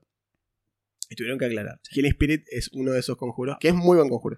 De hecho, perdón, y a ver, volviendo un momentito al, al PHB, al manual del jugador, el hechizo para curarse en descansos también es nivel 2 Sí. y es la plegaria de curación. Plegaria de Eh, curación. eh, healing Prayer. Sí. El Prayer of Healing, perdón. Que ese sí se usa fuera de combate Claro, porque ese- tiene un tiempo de casteo de un minuto. Eh, 10 minutos, perdón. 10 minutos. Claro, como un ritual. Es un ritual. Así que estás. Hasta, eso lo que hace es que hasta 6 criaturas de tu elección que puedas ver en un rango de 30 pies se curan 2 de 8 más tu modificador. Pero se hace fuera de combate, Claro. claramente. En cambio, con este bichito, lo que pasó fue eso, era como que de golpe se podía usar Sí. fuera de combate y se iba a la mierda porque te, te overrateaba la otra Claro. y en un descanso corto te cagaba de Sí, risa. se, está- se rompió, digamos, básicamente. Em, ¿Qué más se puede decir? Y después tenés, hay uno que... Ah, Shadowblade, por ejemplo. exacto, Shadowblade es un gran conjuro. Sí. Eh, Shadowblade... Shadowblade tiene... Pasó a ser nivel 2. O sea, no es que pasó a ser nivel 2. De hecho, a Shadowblade... No sé, yo no tengo nivel 2 a Shadowblade, che. Ah, sí, yo tengo que por. Ah, sí, acá está, perdón. Acá está, acá está. Shadowblade, tenés razón. Sí, no estaba pensando, porque Shadowblade fue uno de los que se... Shadowblade también tuvo una errata. Eh, Se modificaron Shadowblade y Green Flame Blade. Claro, son funcionan parecido. Exacto. Eh, Shadowblade es uno de los conjuros que usaba también... eh, no me acuerdo si lo usaba Belrael durante... No, creo que no lo usó. Él, No, eh, Blade. era parte del build de, de Varadar, Andrés, sí. del personaje de Andrés. Sí, porque si estás atacando en un área oscurecida, tiene ventaja en la tirada de ataque. Claro. Porque está hecha de sombras la espada. Ujú. Entonces como que no la ves. Claro. Pero hace muy buen daño. Dura hasta un minuto, requiere concentración. Cuenta con un arma simple de melee con la que tenés. eh, con la que sos competente. Hace 2 de 8 daño psíquico. Es importante ese daño psíquico. Sí. Y tiene la característica de finesse, o sea que puedes meterle destreza al modificador. Es ligera, así que puedes usarla en la otra mano. Sí. Y la puedes arrojar. 20-60. 20-60. Eh, como bien dijo Juan, cuando la usás en la oscuridad o en luz tenue, tenés ventaja. Así, O sea que es Sneak Attack. pimba. Si usás más nivel, hace más daño. Básicamente es, es un buen hechizo para estos builds de magos que son medio Arcane Trickster o medio ese tipo de, De hecho, es cosas. una clase, es un conjuro de Arcane Trickster. Sí, O de está, Eldritch Knight. sí, está, está bueno. O sea, un mago que haga melee. Sí, eh, Shadowblade es bueno. Y después tenés, además de esa, otra que a mí me gusta y que es de esos. Para mí hay muchos. Hay muchas cosas que son. que son. Eh, tienen esta cuestión utilitaria y que a mí me gustan. eh, y por ejemplo, una de esas es Zona de Verdad. Ah, que sí. es del PHB, vuelvo al PHB, pero es que es una de las, es una de las Es un útiles. clásico aparte. Zona de Verdad es uno de los grandes instrumentos de interrogación de DD. Esta cuestión de, bueno, no me puede mentir. No, no te puede mentir. No está compelido No, está compelido a decirte la a verdad. decirte nada, pero digamos. no te puede mentir. Claro. Entonces vos le decís, el tipo te puede decir, ¿me vas a decir toda la verdad? No. Y lo miras así como Frey, así como diciendo, Claro. no me está mintiendo. Claro, Pero me está diciendo que me va a mentir. claro. Pero está convencido de que me va, que me va a intentar mentir, tal vez no lo logra. No, pero digo, podés, te permite. Básicamente, la criatura que entra dentro de ese turno tiene que hacer un chequeo de carisma y si no le da, no puede mentir deliberadamente mientras esté adentro del radio. O sea, lo convertís en mentiroso mentiroso mientras esté ahí adentro. Claro. Es Jim Carrey y no puede no decir la verdad. Y vos sabés Claro. Esto es importante. Sabés a qué criatura le Sí, dio y Eso, no le dio la eso es fundamental, porque si no sería uno de esos acertijos de Claro. uno de estos Solo guardias uno, miente, el otro, claro. Sí, sí, sí. Eh, la criatura afectada está consciente de que le entró el hechizo. O sea que puede. puede eh, elegir, evadir, decir la verdad, omitiendo cuestiones. Esta es la típica cuestión. Esta, por ejemplo, ¿dónde están los ladrones? Y el tipo te puede decir, puedo decirte que no están en esta montaña. Claro. Digo, si no me dijiste dónde están. No. Te dije dónde no están. Claro, Es una verdad. claro. Y así hacen que eventualmente alguno se enoje y mate al prisionero y todos le dicen, pará, boludo, que lo están Claro, le interrogando. rompa la cabeza, pases Sí. una interrogación más tradicional. Claro, Pero son 10 minutos, sí, sí, sí. en Así los que- cuales si, la interroga- o sea, si el interrogatorio es más o menos llevado de una manera, puedes sacar un montón de info. Pero aparte, más allá del interrogatorio, este es un conjuro que para mí es muy interesante ese uso y lo he visto Mm. usado así muchas veces. Como para forjar una relación de confianza con Ah. alguien que no conoces. Por ejemplo, es es decir. ¿cómo hago para confiar con este tipo? No, no lo conozco. Bueno, mirá, es decirle, voy a tirar zona de verdad. Yo sé perfectamente si te dio o no te dio. O sea, elegí no salvarlo, no intentes resistirlo al conjuro. Y vos podés pactar eso, castear zona de verdad y decir, vamos a hablar. Sí. Yo tampoco puedo mentir acá adentro. Entonces, preguntame lo que me quieras preguntar, yo te pregunto lo que me quieras preguntar. Y si, Claro. si no estamos haciendo nada mal, no tenemos por qué escondernos ninguna información, no vamos a preguntar nada personal. Solamente es para ver si estamos alineados respecto a lo que queremos hacer. Y podés tener una conversación con alguien que sea, por ejemplo, una típica forma de unir un jugador nuevo a la Estaba party. por decir, es la típica de, che, ¿por qué confiamos en este tipo? Bueno, listo, Pero porque es verdad. Pepito, es nuestro amigo, no, pero digo los personajes. que, bueno, hagamos esto rápido, dale. Tirale zona de verdad y pregúntenle, sáquense las dudas de, che, pero vos, ¿no será que estás trabajando con Tiamat? No, para nada. Ah, Bueno. mm, es lo que diría alguien aliado con Claro, Tiamat. eso es exactamente lo que diría un triple agente, ya la yasca. Bien, esos han sido, y terminamos con zona verdad que termina con, Con Z, Z, de Z poniendo oscurito, tenemos que terminar. Sí. Eh, eso ha sido el Grimorio nivel 2, muchísimos conjuros, no esperen, mucho, hoy hablábamos mucho. justo con Augusto eso, no esperen que más adelante sean, digamos, tan largos, porque No, hay menos, pero nivel 2 es un conjuro, es un nivel muy nutrido, nivel creo- 3 también. Creo que hasta nivel 4 o 5 Sí, hay son un muy montón. nutridos, Después es como cierto, que... Son un montón. Pero bueno, eh, son estos conjuros. Eh, tenemos dos cosas para hacer. Primero vamos a leer los comentarios de las Ah, veces pasadas, Feedback. que hay mucho. Hay mucho, hay mucho, como siempre. Lo cual nos alegra. Lo cual nos parece, nos parece una cosa ex- excelente. La verdad, realmente, eh, como que uno lo, lo piensa y dice, Un elixir. qué alegría, un elixir. Acá, por ejemplo, el amigo Rengar, hace 5 horas, un nuevo suscriptor que se suscribió hoy. Asumimos que es uruguayo porque dice, qué buen podcast vos. Vamos. Así que asumimos que es uruguayo, otro uruguayo que se une a las huestes. Sí, de so- oyentes. Vamos a tener haciendo el ejército de rol latinoamericano. me Totalmente, hay que hacer un frente la- como la que más que te pe, pero Claro, de, rol. Vladimir López comentó, mucho pur pur, me encanta la intro que hice dejar el celular cuando voy en el bondi escuchándolos en Spotify y quedo como el meme de les he fallado. Sí, pero está bien. Me con dejar el celular me refiero a soltarlo, es como que escuchá, Claro, tenés el celular. apoyado y escucha. Usa igual, ¿no? ¿Es cierto? O sea, usa el celular. No deje de usar tu celular, Vladimir, por nosotros, por favor, te lo pido. Eh, nos dice acá Alter Majere. Asumimos que es uno de los amigos de Dragonlance. Dice, saludos de México, encontré su podcast en Spotify hace un par de meses y me puse al día desde el capítulo 1. Genial. Este es el primer capítulo que escucho en su semana de emisión y Ah, aquí me tendrán a partir de ahora. Excelente. Fiel seguidor, me encanta su trabajo. Bienvenido, Muchísimas muchas gracias. Eh, esperemos, esperamos que te quedes acá mucho tiempo más. Henry Pereira. Nos reíamos de esto, digo, pues nombre más uruguayo que Henry Pereira no se consigue. Edinson Cavani, obviamente. Claro, es uno de estos nombres que tienen los uruguayos que me encantan, siempre me, siempre me gustaron. Primera vez que escribo un comentario, pero los escucho desde hace meses y al igual que tantos otros pude ponerme al día. Pude ponerme al día. Gracias por compartir con todos los que amamos estas charlas y disertaciones acerca de un hobby tan copado y volado como es el rol. Existe Ah. contenido en español, pero los rioplatenses tenemos un sabor y un humor tan particular que siempre se me dibuja una sonrisa y me ataja una sensación de pertenencia al escucharlos. Saludos desde Uruguay. Muchas Sí. gracias. No, mira, no por nada siempre hemos dicho que los uruguayos son, son argentinos que tomaron mejores decisiones en un montón Ah, de eso- cosas. eso sí. Eh, son como el mejor, la mejor, como el- Eso sí. es como la Argentina, la Argentina copada. Eh, Como la Canadá de Estados, de Estados Exactamente. Unidos. Bueno, son la Canadá de Estados Unidos. eh. Uruguay es, es el- es el- es nuestra Canadá. Hicieron como las mismas. Tienen muchas cosas muy parecidas, pero lo hicieron mejor. Así que nada, qué decirte. Eh, un gusto que esté acá, Henry. Bueno. Eh, nos, te agradezco, te agradecemos la, los- el- la, la apreciación Sí, y esperemos que te quedes acá mucho tiempo más. Eh, y de paso, contanos qué onda un poco el tema de Rola Ya. La verdad es que no conozco casi Dale, posta. contenido, creadores de contenido uruguayos. Posta. Eh, y debe haber, simplemente yo no los conozco. sí.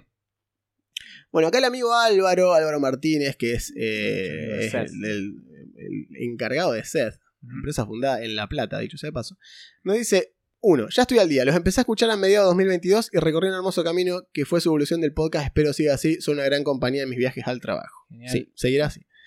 Dos, vengo a aportar lore ahora que puedo. Sentí ganas de hacerlo en programas viejos, pero supuse que no iba a ser invocado en programas actuales. Eh, no, solemos leer los comentarios No en sé, general. no sé, ojo. Primero, había muchos draconianos buenos en Dragonlance. Se llamaban draconianos nobles, como el draconiano del relámpago, y podían ser raza jugable. No solo eso, sino que también era jugable el centauro y el minotauro. Sí, eso lo mencionamos Sí. en el episodio del centauro y el minotauro. Sí. Desde hace tiempo, con ajuste de nivel en caso del centauro, pero había variantes, como suelen decir, sigue habiendo, porque 3.0, 3.5 no se fue a ningún lado, es cierto. Lo que sí, no vuelvo más a esa cueva, no, Ca- ninguno de eh, sí, nosotros. sí, tenemos, estamos en esa. Un saludo y espero ser digno de mención en el capítulo 113. No. Eh, nada, le dijimos en este que sí, te hemos Sí, mencionado sí, otras amigo. veces y nada, Sí, así sí. que ha sido, ha sido invocado. Sí. Aparte, nuevamente. es una compañía ya hace dos vivos que lo tenemos ahí Es cierto, al pie del cañón. siempre ahí. Franco nos dice: El Tiflin es insuperable, no importa cuántas habilidades de furro me des. sí, es una de esas cosas. Sanis nos dice de la fragua del conejo: dice, el primer tabaxi que jugué se llamó Purrick Pawson. Me gustó tanto el nombre que después se lo puse al gato que adopté después. Es cierto. Posta, cuando leí el libro digo, ¿pero dónde me suena este nombre? Claro, cuando nos entrevistó. Nos dijo, este es Perrick. Este es. Perrick Possum. Si hay una raza y una clase red flag es el Tiflin brujo. Casi tan red flag como los pícaros caóticos neutral. Sí, bueno, es como que más que red flag te ya te ve venir lo que va a pasar, digamos. es como- Mala fama nos dice eh. Maquelo Chile dice mala fama tiene este par de razas. Ajá. Pero como en muchos casos sin que sea su culpa. Quizá usando estas razas que vienen con un perfil. Con perfil se refiere al profiling del FBI, ¿no? Eh, Claro, es difícil no caer en clichés. Y esto puede caer mal, pero creo que pueden dar mucho apoyo narrativo a un DM. El resurgir del dragón, eh, una de las aventuras, tiene, eh, perdón, es, una, es la campaña, es, es eh, el sistema de D&D quinta español, que se llama el resurgir del dragón, que es todo un sistema que usa el D20 SRD modificado. Está interesante. Está interesante. Tiene muchas de un- estas razas, mitad algo que parecen que eran preferencia de muchos. Centauro, Sí, de mitad una. hormiga, mitad hipopótamo, felínido, etc. Un abrazo, si no es Rolcas, no existe. Vos sé que Gracias, eso me da gracia, muchas gracias. Pero me da gracia porque hay una empresa de videojuegos acá en Argentina que tiene un un eslogan similar que dice: si no es nombre de la empresa, no me interesa mencionarla, no existe. Y yo decía, a la mierda. Bueno, te, te agradecemos mucho, eh, Los Maxelo. existen. Eh, Gracias, trasandinas. Exacto. Ignacio nos dice, no tengo nada que aportar, así que solo voy a decir que en Santa Fe hace tanto calor que la Sitios Brass se queda chica en comparación. Exacto, esa ciudad de los Y eso que no llegamos a enero, no, es cierto. Hoy nos cagamos de calor, No, hoy tuvimos terrible. 38 grados y no estamos en diciembre. Eh, no vamos a morir, vamos a morir todos. Sí, sí. Cuando encuentren nuestro cadáver rostizado, a lo Pompeya, así agarrado al micrófono, van a saber que nos pasó esto. Morimos haciendo lo que nos gustaba. Cierto, Quejándonos. se queja en Millennial. Eh, ¿Qué más? ¿Qué más? ¿Hay algo más? Eh, bueno, Cthulhu nos dice. Justamente me compré la torre. Creo que esto ya lo, leímos. Sí, este ya lo leímos porque pasó hace 8 días, así que lo leímos. Yes. eh, lo leímos la semana pasada. Ah, nos faltan los de Anchor. Anchor.fm. Vamos a. Ahora con videos, signo de pregunta. Ahora con video, ¿no? me niego a probar qué es eso porque te juro que busqué en Spotify a ver si encontraba algo de algún creador de ¿Alguien contenido con video. algo? Nadie, no encontré ninguno, así que asumimos que es falopa esto. Carga rápida, que no episodio ni en pedo Spotify, déjame echar los huevos. Eh, a ver, episodios anteriores. Poneme, habilitame la opción de dinero, Anchor, en lugar de ponerme video, boludo. Dejame monetizar los episodios, que acá sí tengo. Claro. Bien. Edge, dice Jackie Gridlight, nos dice Edge versus furros. La respuesta final va a ser el diablo no se tiene que depilar tan a menudo. Muy bien. Aguante el elfo de agua Vaporeon de D&D. Totalmente. ¿Vos sabés qué es el Vaporeon de Sí, D&D? el Ciber hasta tiene la- las escamitas. No, sí, no empecé. Estamos por terminar, hermano. No empecé a hinchar las pelotas ahora. Eh, Cristian nos dice, no jugué ninguna de las dos, pero voto al Tabaxi porque en Skyrim usaba los Khajiit. Ah, viste, pues no mencionado lo que Sí, sí. es cierto. Ignacio dice, no jugué ninguna de las dos, pero apoyo la idea de que si hay un Tabaxi en la party, el resto debería tener pelo de gato en el equipo, cada tanto un pájaro muerto en la mochila, en fin, cosas de Michi, totalmente. Es, bueno. Y la votación la ganó el Tiflin por un arrollador 80% contra 20. La Robó. Bendy estaría decepcionada. Robó, robó. Y nuestros gatos también. Pero qué sé yo, hay que ver, ¿no? ¿Cómo reaccionaría un gato a un tabaxi? Probablemente no le caería bien porque a los gatos no le cae bien casi nada. No, exacto. Así que tendría sentido. Sería como, huele a gato, pero no. claro. Así que bueno, y por último, esta semana tenemos por fin, ha llegado el momento en el que Ah. podemos agarrar y decirles, che, pueden comprar algo. Increíble. Exacto, algo- Venom. Eh, 7 de octubre. 7 de octubre. Tenemos para ofrecerles. ¿Recuerdan que habíamos hablado que íbamos a hacer una torre de dados? Bueno, Y mostramos una demo. exacto. Van a tener que ir a YouTube para ver esto porque los que están en Spotify no lo van a poder ver. Pero Así como el Sonic boliviano, algunas cosas son solo un mérito Exacto. de YouTube. Así que si van, si miran a su derecha en este momento, van a poder encontrar lo que están viendo en sus pantallas ahora mismo es la torre de dado individual de Rollcast, oficial hecha por la gente de WJ de Láser, con diseño propio, un diseño que hicimos nosotros. Así es. De un lado tiene el logo del canal y del otro lado tiene el RC, o sea, el, Nuestras el logo, iniciales, no nada que ver. el logo, sí, claro. Ruan y Cau, Cau- no, Cugusto sería una cosa muy falopa. O, o Juan y Rugusto. Eh, son, van a ser unidades limitadas. Por esta primera tirada vamos a hacer eso y veremos cómo funciona. Vamos a tener aproximadamente unas 20 y pico disponibles para preventa. 20 y pocas. 20. 20 y pocas. Claro. Sí, 20 y pocas. Menos de Disponible 25. para preventa, así que no dejen pasar demasiado tiempo. Lo que pueden hacer, ¿cómo pueden hacer? Me preguntarán ustedes, para asegurarse su torre de dados individuales oficial de Francia 98. O Qatar, no, mejor de Qatar no, Francia Qatar no. 98. Eh, y de Rollcast. Bueno, lo que van a poder hacer, esta es la forma que se me ocurre, eh, la mejor forma que se me ocurre de hacer esto, Ajá. es vía usando el enlace que tenemos ahí abajo de eh, cafecito. ¿Sí? De una. Cada torre, cada torre sale 1500 pesos. Argentinos. 500 pesitos. ¿Qué te comprás? señor, que usted ¿Qué te se gasta hoy? en Una hamburguesa. una hamburguesa, una buena hamburguesa. Una hamburguesa, ni siquiera tan buena. Una hamburguesa que te pedís por pedido ya, Claro. Una torre. Esa par de moneda que usted lo convierte en un No alfajor. queda- ¿Qué te compra? ¿Un par de caramelos? ¿10 Claro. ¿Qué te compra con Sí, 1500 pesos? no, nada. nada. Te puedes comprar esta torrecita Claro. individual Hacer la envidia de tu mesa. totalmente, que tiene, está hecha con madera, la, la hemos mostrado, es Sí, súper Es maciza. un muy buen producto. Es una masa. Eh, de hecho, somos muy malos comerciantes y de las que encargamos nos vamos a quedar como 10 nosotros porque somos una verga.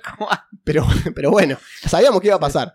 Porque nos gusta tener una para cada jugador de la mesa Claro. porque están Y buenísimas. son pequeñitas, no ocupan nada. Son muy portátiles. Están geniales. Así que bueno, nada, es un producto del cual estamos realmente orgullosos aparte cómo quedó, nos parece que quedó hermosas. Muy bueno. Con el verde ese de fondo, quedaron, me encantan, la verdad que me parece súper atractiva. Y otra cosa que nos parece importante, si bien tiene nuestro logo, porque bueno, algún tipo de producto nuestro teníamos que promocionar, porque después de todo por eso se llama merchandising, no se llama producto genérico. Si Claro. no iríamos a los chinos, voy y compro 10 tuppers, le digo, vendemos los tuppers oficiales de Los Rollcast. Pero son tan oficiales que no le pusimos logo en ningún lado, para que ustedes, ah, lo puedan usar para lo que quieran. No, lo que sí decidimos hacer fue no ponerle, por ejemplo, no tiene el de 20 eh, como marcado como tal, sino que tiene el micrófono en el medio y después el otro lado es un hexágono con el- las iniciales. Porque yo pensaba, decía, ¿qué pasa si la gente que lo quiere usar para Fate, por ejemplo, lo quiere usar para Mundo de Tiniebla? Medio choto que tenga un de 20 y nada más, porque como que te, te centra en esa cuestión de sistema de 20. Claro. Es cierto que el de 20 es como el, el dado que se asocia con Claro. rol en general, ¿no? Lo, lo- lo hemos dicho. Es lo que hemos hablado otras Sí. veces. Así que bueno, tienen esta, esta torrecita que va a ser... Vamos a ver cómo sale esta, esta cuestión. Cuando se llene el cupo avisaremos que no se pueden comprar más, porque no hay más. Y si sale bien y nos gusta y a ustedes les gusta y están conformes, se hará una tirada nueva más adelante. Sí. Eh, también o es de la, algún otro producto, veremos. Eso iba a decir, también es la prueba de. Es una prueba de mercado. Claro, nunca prueba- hemos vendido nada. No, salvo las remeras. Salvo las remeras, pero no lo merchandising, pero no lo manejamos manejamos, exacto, no lo manejamos nosotros. Esto- Respecto al tema del envío, eh, es una cuestión logística que habrá que ver. Probablemente si para los que compren estando en Buenos Aires, eh, lo que tengan que hacer sea, por un lado, hacer la compra, ¿sí? Y por Instagram, a la página nuestra, digamos, a nuestro a Rollcast Podcast, Podcast. en Instagram, está todo en la descripción del video, está en nuestras redes. Se meten ahí y me mandan un mensajito con el comprobante de Mercado Pago, de cafecito, diciendo, che, este soy yo, compré una, este es el comprobante, y ahí pueden pasar los datos, lo que sea. ¿Cómo va a ser esto? Bueno, primero vamos a decirles desde el vamos que nosotros no somos una empresa que se dedique a este tipo de cuestiones, o sea que va a ser todo muy a pulmón. Tengan un cierto, una, cierta, Claro. una cierta tolerancia de saber que primero, si no se puede algo así, la, la plata no me interesa quedarme con plata de nadie, pero digamos, si se puede, eh, lo que vamos a intentar hacer va a ser, una vez que sepamos cuántos son de Buenos Aires, exacto. Eh, Sobre todo de esa parte. sobre todo esa parte que es la que más me preocupa, ¿por qué? Porque los envíos son caros. Yo Sí. entiendo que... eh, ¿Y por qué digo solo de Buenos Aires? Porque Nosotros lo- no estamos en Buenos porque Aires. nosotros no estamos en Buenos Claro. Aires. Entonces, los que sean productores, o sea, la, la- la empresa WJ que están, sí, ellos sí están en Buenos Aires, eh, van a tener esta cuestión de producir y que el producto esté allá. Entonces, si puedo acordar con ellos de alguna manera que eso quede en algún lado de Buenos Aires donde ustedes lo puedan ir a retirar, perfecto, se ahorran el envío, veremos qué onda. Los que están en otro lado del país, lo cual nos incluye a nosotros, Exacto. tenemos que pagar envío para ese tipo de cuestiones, para que nos llegue. Entonces, si hay gente de Santa Fe Capital, pueden Claro. hablar con nosotros. eh, vemos. Te la llevo y nos tomamos un Claro, poco. exacto. Me, nos llegarán, me las pediré a donde sea y las, las recibiré todas yo, las que sean para Santa Fe Capital, y las reparto cuando estén acá. Vemos. Eh, y las otras provincias donde no tengamos acceso directo nosotros, y bueno, las tendremos que mandar por correo. No puedo, no puedo decirles que yo, no- nosotros nos hacemos cargo del envío porque no le sacamos ganancia No. directamente. Si yo me tengo que hacer cargo del envío, salgo en cero. Y no nos sirve. ¿Por qué? La idea con nuestra. La idea con esta venta es principalmente financiar de alguna manera un micrófono que estamos queriendo comprar Sí, sí. Para mejorar el tema de los vivos, sobre todo. Sobre y poder todo, hacer más sí. vivos, poder Y las hacer. entrevistas, cuando, las cuando entrevistas. estamos los dos se complica. Y además, si queremos hacer, por ejemplo, gameplay de algo, grabar Uh, gameplay, necesitamos un micrófono en el medio y nada más. Sería muy Y feliz. listo, no, no necesitamos nada más que Eso eso. en todo lo que vamos a poder hacer. Piensen en las opciones, las posibilidades son infinitas. O no tanto, pero son más que las que están ahora. Así que nada, y si vendemos toda la preventa, sorteamos los anteojos de Augusto. No, no necesito. Los que tiene puestos, los nuevos, los pierde. No. Que vuelva a lo rayado. Pero bueno, yo les puedo regalar estos anteojos míos que ya no sirven más porque me Claro, que ahora Juan también va a cambiar Sí, anteojos. tengo que cambiar de sí, anteojos para que no sea monopolio mío el asunto. O les puedo regalar un lente de contacto usado. ¿Quieren un lente de contacto usado? ¡Wow! Está blandito y mojado. Sí, buenísimo. Bueno, no, sí, un asco. Les puedo regalar agua usada de los lentes de contacto. ¡Fua! Es como la Bath Water que habían vendido la- la- las Gamer Girls en su momento. Eh, nada, todas estas cuestiones es nuevo. Ya entendemos que probablemente no sea tan sencillo. Probablemente me estrese más de lo necesario. Pero piensen que viene Navidad. Claro. Y este es el regalo de Qué Navidad. mejor regalo ideal. para el rolero o la rolera de su vida. Es totalmente ideal, es increíble. Van a poder tirar esos dados, esos pesquidados como el D4 y el D6 que no giran como uno Giran quisiera. re bien en esta torre. En esta torre, la torre te los tira con tanta violencia que los obliga a girar. Y es importante eso. Así que bueno, ahí, está. ¿Querían torre de dados? Ahí está. ¿Cuánto Pumba. sale? 1500 pesos. Es lo que sale. Me parece, hemos hecho previamente un análisis de mercado preguntando a mucha gente que no sabíamos. Que no, o sea, gente que conocemos, pero que ellos no sabían del producto. Y le dije, che, mirá esta torrecita, sale tanto. ¿La compraría? De una. Y eso fue lo que nos sirvió como parámetro. Bueno. No, no, no le preguntamos a nadie que no nos haya dicho, che, muy caro. Claro. Así que asumimos que está bien. Eh, es un precio que yo pagaría y Parece que Augusto lógico, pagaría. claro, tal cual. De hecho, yo me compré una que tiene el logo de D&D al costado, es la que mostramos la otra vez. que es la que mostramos la vez pasada. Esa es mía.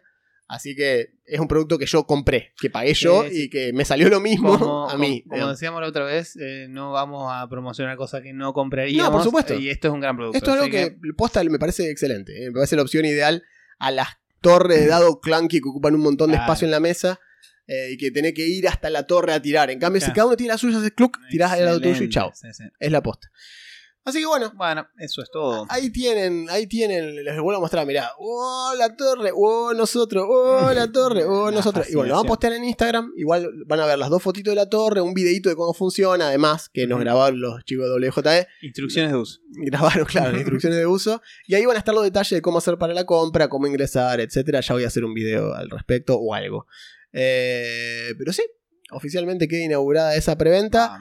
Una vez que asumo que vamos a hacer, ponele, estamos a 24 de noviembre. Mi idea sería cerrar la preventa en aproximadamente, no sé, 15 días. Sí, te iba a decir como mucho. 15 días. Yo ya las mandé, las, ya están mandadas a Están hacer. pedidas, claro. O sea, no es que a partir de ese momento las mando a O hacer. sea, no ya estamos tomando hechas. pedidos, No, estamos no, no. tomando las reservas de las que Exacto. hay. Ya están hechas. Las que hay se van a vender. Mm. Eh, es así. Aunque tenga que salir por la calle, entrar a, a una oficina de AFIP y decir, hola, le estoy ofreciendo estas torres para tirar dado y que me diga, seguridad lléveselo, eh, loco, pará, mirá, mirá cómo tira el de 20. En, en fin, y que nos quedamos jugando rol con los de AFIP, increíble. Jugamos abogados y trámites. Sí, Eh, así que bueno, nada, eh, eso va a ser lo que tenemos para ofrecerles esta semana.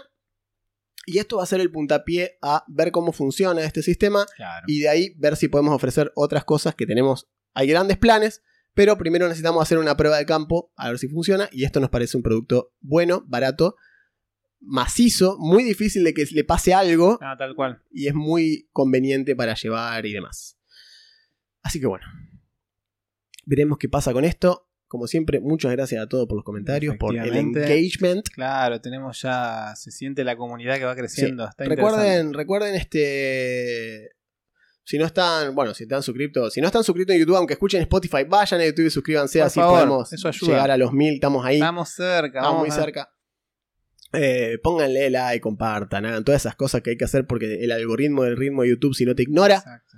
ya le ganamos a los giles de la pesca con Reel. Exactamente, hay que seguirla ahí Aunque arriba. ustedes sean nuestros amigos pescadores, como han dicho algunos en los comentarios, Sí. eh, sigamos aumentando eso, ¿no? Porque es así. Será hasta la próxima. Yo soy Juan Yo soy Augusto, gracias. y esto fue Rollcast.